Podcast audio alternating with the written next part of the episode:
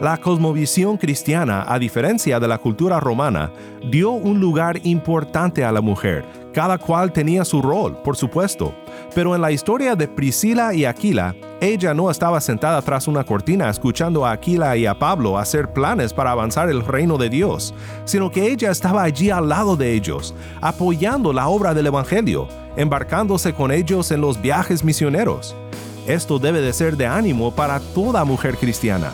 Tú tienes una voz en el pueblo de Dios y en la obra del ministerio. También su apoyo para la misión de la iglesia debe de ser un reto para las mujeres, a que tomen responsabilidad en lo que puedan contribuir a la obra de Dios en el mundo.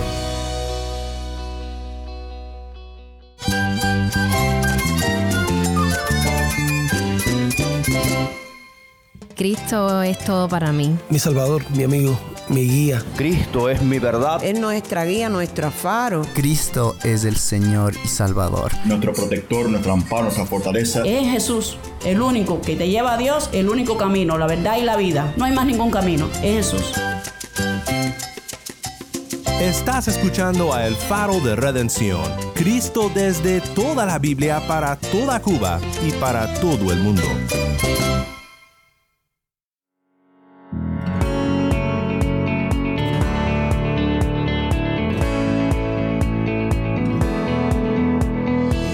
Hola, soy el pastor Daniel Warren. Gracias por acompañarme aquí en El Faro. Seguimos en nuestra serie titulada Valentía Femenina.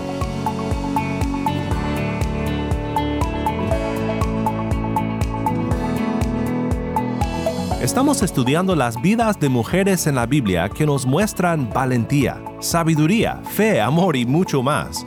Cosas que tanto hombres como mujeres por igual necesitamos aprender. Hoy vamos a platicar sobre alguien muy poco mencionado, pero grande en la fe. Tengo en mente a Priscila. Si el nombre no te suena, puede ser porque cada vez que se menciona es junto al nombre de su esposo, Aquila. Priscila y Aquila, un gran equipo, pero nunca vemos preferencia de Aquila el esposo sobre Priscila su esposa. Ambos fueron grandes siervos del Señor.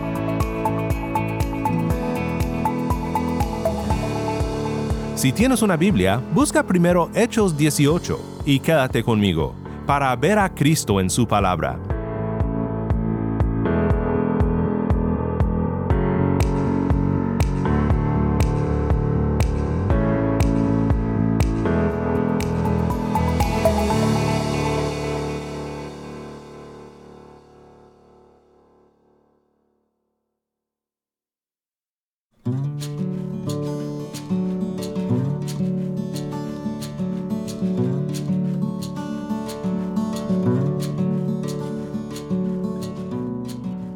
Hoy vamos a conocer mucho mejor a una mujer muy poco conocida en la Biblia.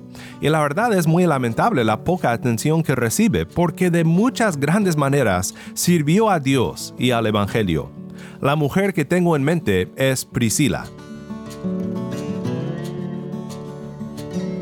Priscila aparece en varios textos del Nuevo Testamento y creo que vemos en ella dos cosas principales que nos muestran su valentía femenina. Primero vemos en ella un ejemplo de apoyo para la obra del Evangelio. La primera vez que la Biblia nos presenta a Priscila es en Hechos 18.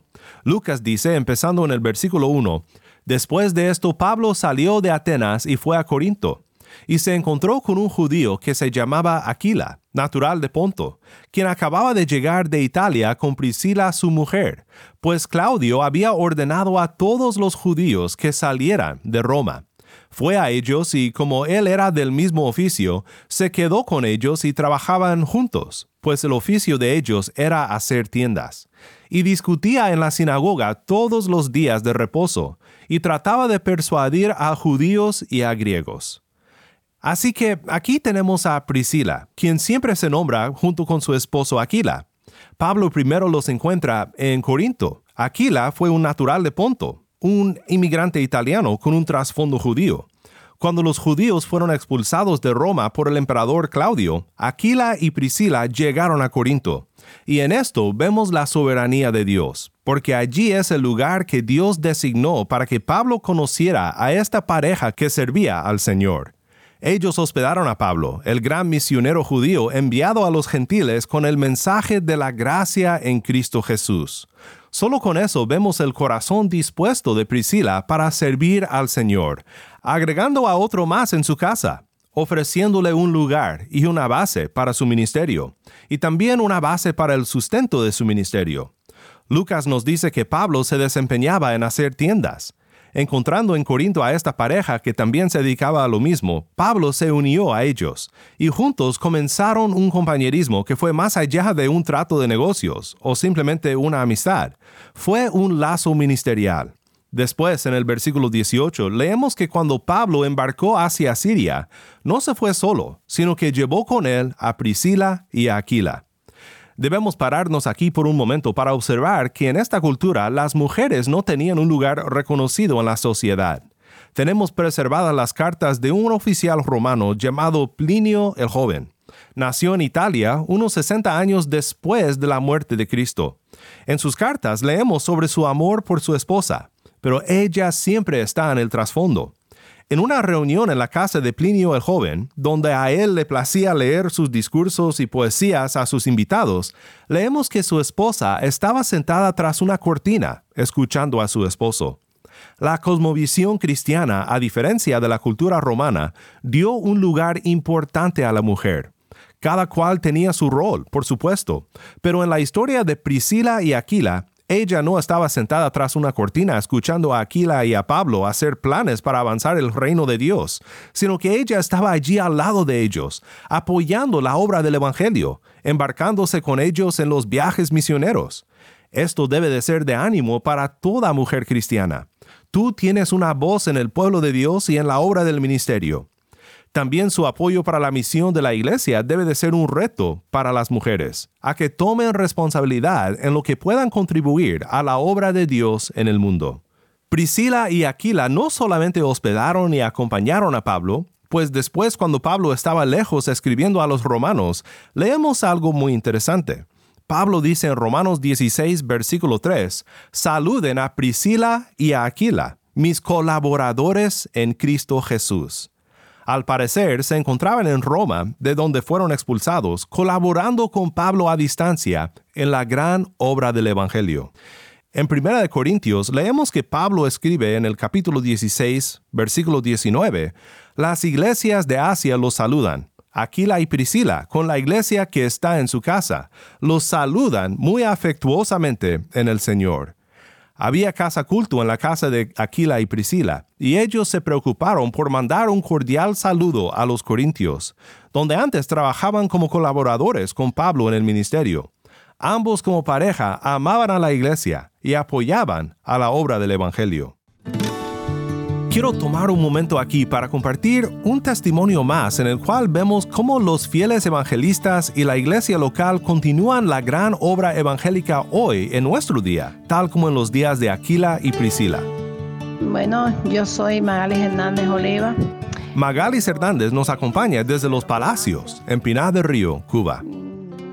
Día mi conversión fue de una manera en que Dios envió eh, hermanos a mi casa, hubo un día una visita en la iglesia local de mi pueblo y una vecina mía que ya pertenecía a esta iglesia me, pregunta que si a mí me gustaría eh, visitar la iglesia o si me gustaría que algunos hermanos extranjeros que estaban en el lugar me quisieran visitar a mi casa y, y yo le dije que sí eh, entre mis cosas, porque cuando las personas son del mundo, uno, eh, como le expliqué en el momento, ay, me gustan las fiestas, me gusta bailar y todas esas cosas, y ella me dice, no, no, no, pero por eso no te preocupes, eso no tiene nada que ver.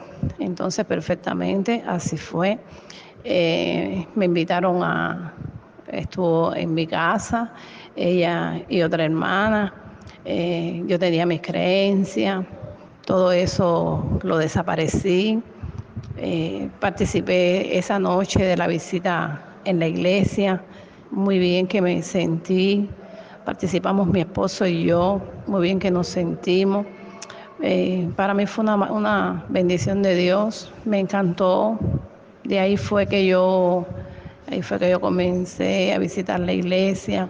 Eh, estuve un año y algo preparando, preparándome, me estuvieron preparando, disipulándome, eh, dándome todos los conocimientos, toda la preparación que necesitaba para esto. Y en el año 2000, 2000 comencé en el 2008, en el año 2009, final de año ya, 20 de diciembre, fui bautizada. Eh, gracias a Dios que pude eh, alcanzar salvación, como dice su palabra.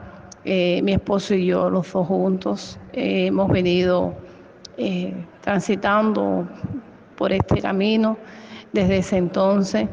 Y como personas del mundo teníamos cosas eh, desagradables ante Dios, eh, era muy mal hablada, peleaba mucho con mi esposo, existían muchas cosas que verdaderamente ante los ojos de Dios hoy nos damos cuenta que eran cosas bien desagradables, pero bueno, eh, empecé a visitar la iglesia, como ya dije, y, verdaderamente fue una bendición de Dios haber conocido del Señor. Yo hoy me siento maravillada y, esto ayudó a que la relación de matrimonio aún fuera más fortalecida, nos fortaleciéramos más, nos compenetráramos más.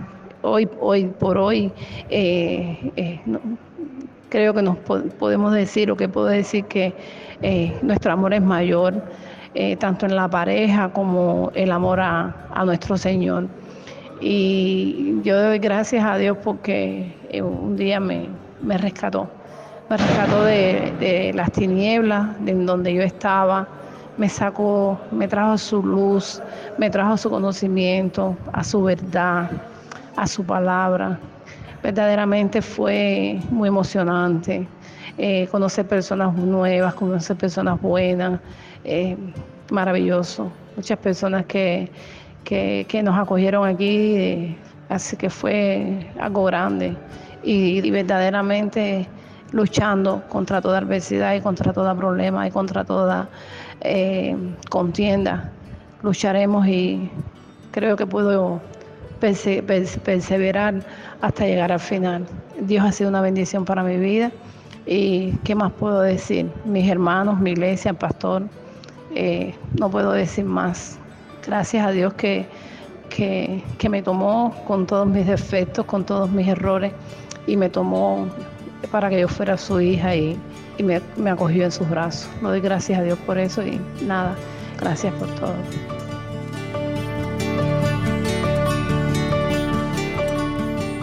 Muchísimas gracias Magalis por compartir tu testimonio con nosotros.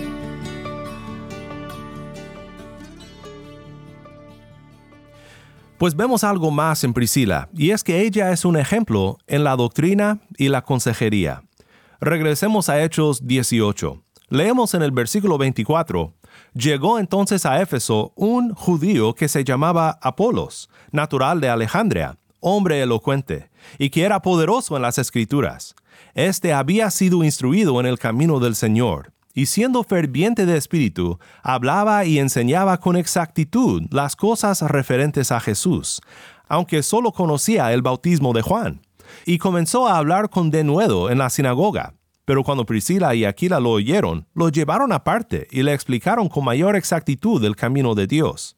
Cuando él quiso pasar a Acaya, los hermanos lo animaron y escribieron a los discípulos que lo recibieran, y cuando llegó, ayudó mucho a los que por la gracia habían creído, porque refutaba vigorosamente, en público, a los judíos, demostrando por las escrituras que Jesús era el Cristo. Este pasaje es en verdad asombroso por lo que nos muestra sobre el rol de Priscila, no solamente en apoyar físicamente en la obra del Evangelio como anfitriona o por ayudar con el sustento económico en el negocio de las tiendas, sino también en enseñar la sana doctrina junto con su esposo Aquila. El padre de la iglesia antigua Juan Crisóstomo nota lo siguiente. Pablo navegó a Siria y llevó junto con él a Priscila, una mujer, y a Aquila pero dejó a ambos en Éfeso por una buena razón, es decir, para que enseñaran. Sea cual sea tu perspectiva sobre el rol de las mujeres en el oficio de pastor o de anciano, un tema en el cual no quisiera profundizar ahora, aquí tenemos un ejemplo claro y bíblico de una mujer que junto con otro creyente que no era pastor, en este caso su esposo, es usada por Dios enseñando a nada más y nada menos que a un gran predicador sobre la doctrina, ayudándole a que tuviera un mejor entendimiento doctrinal para ver el gran significado del consejo doctrinal al cual Priscila contribuyó junto con su esposo Aquila en el ministerio de Apolos, recordemos que el texto dice que Apolos era elocuente y era poderoso en las escrituras. Apolos no era un hereje, sino un predicador muy capaz de la palabra de Dios. Dice que había sido instruido en el camino del Señor, que tenía una pasión y un fervor espiritual, y que con exactitud hablaba y enseñaba la palabra de Dios. Pero Lucas nos dice que Apolo solo conocía el bautismo de Juan. ¿Qué significa esto? Al parecer, Apolos había seguido a Juan, el Bautista, y había recibido el bautismo de Juan. Conocía sobre la vida de Jesús, su muerte y resurrección, y hábilmente enseñaba sobre ello a los judíos en Éfeso. Pero al parecer, aunque era lleno del Espíritu Santo, no estaba totalmente informado sobre lo que había pasado en el día de Pentecostés, cuando la iglesia fue bautizada con el Espíritu Santo.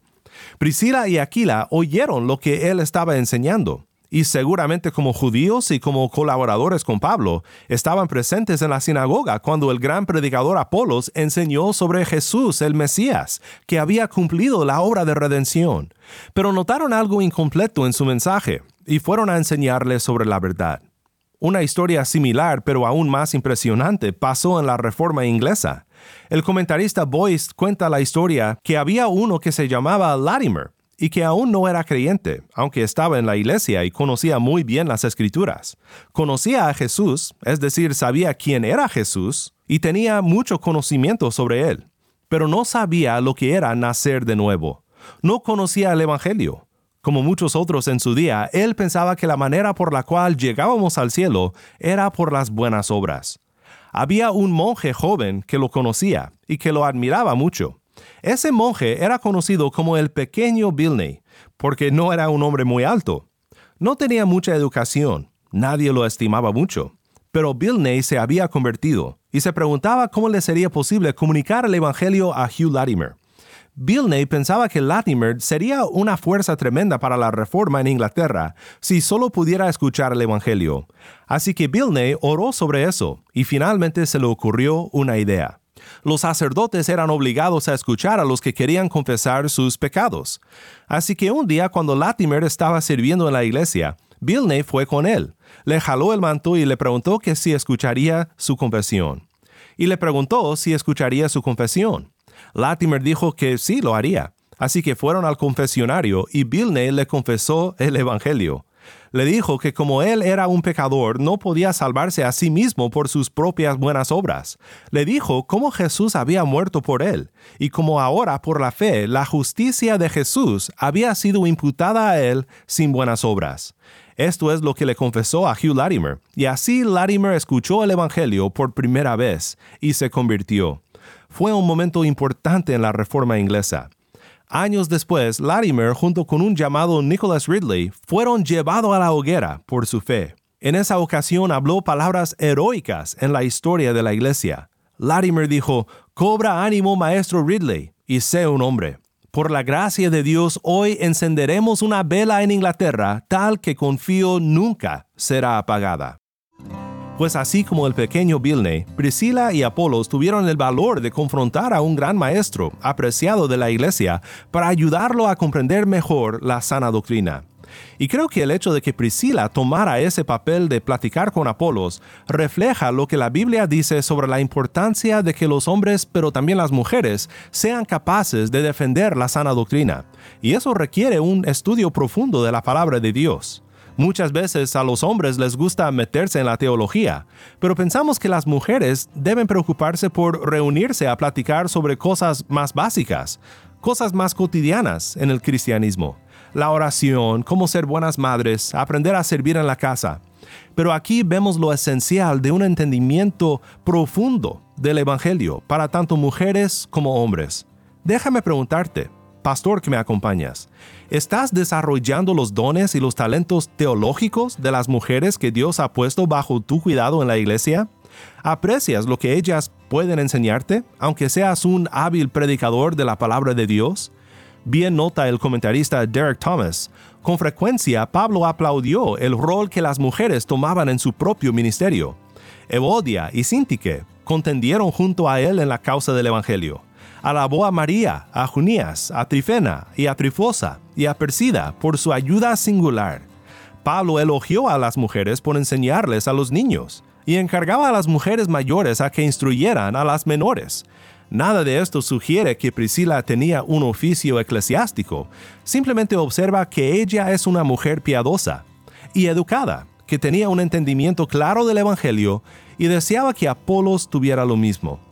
En una conferencia privada, con la bendición de su esposo, Priscila tenía la oportunidad y la responsabilidad de ayudar a un maestro en su entendimiento del Evangelio.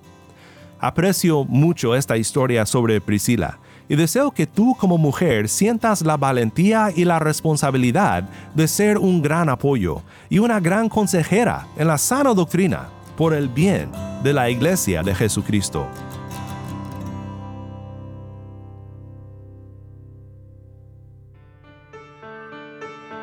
Soy el pastor Daniel Warren y esto es el faro de redención.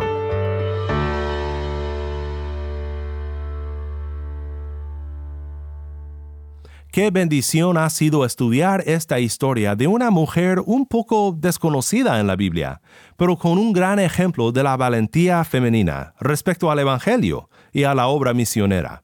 Aprecio mucho el hecho de que Dios inspiró a los autores bíblicos para que incluyeran en la historia a esta mujer que fue una fiel colaboradora de Pablo en su obra, llena de sabiduría y entendimiento, humildemente sirviendo al lado de su esposo los dos juntos como gran equipo para el Evangelio. Oremos juntos para que Dios nos ayude a aprender del ejemplo de Priscila. Padre Celestial, te damos gracias por todos los ejemplos de valentía, fe, sabiduría y consejo de las mujeres de tu reino.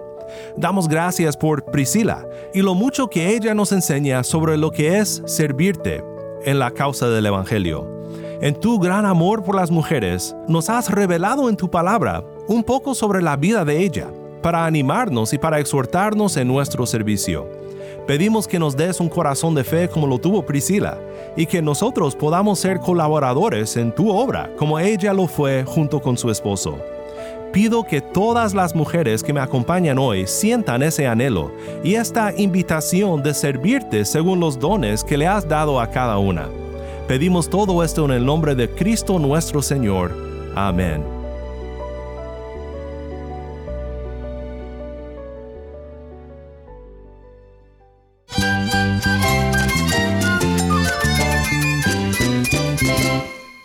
Soy el pastor Daniel Warren. Te invito a que me acompañes mañana para seguir viendo a Cristo en su palabra. En esta serie, Valentía Femenina. La luz de Cristo desde toda la Biblia, para toda Cuba y para todo el mundo, aquí en el faro de redención.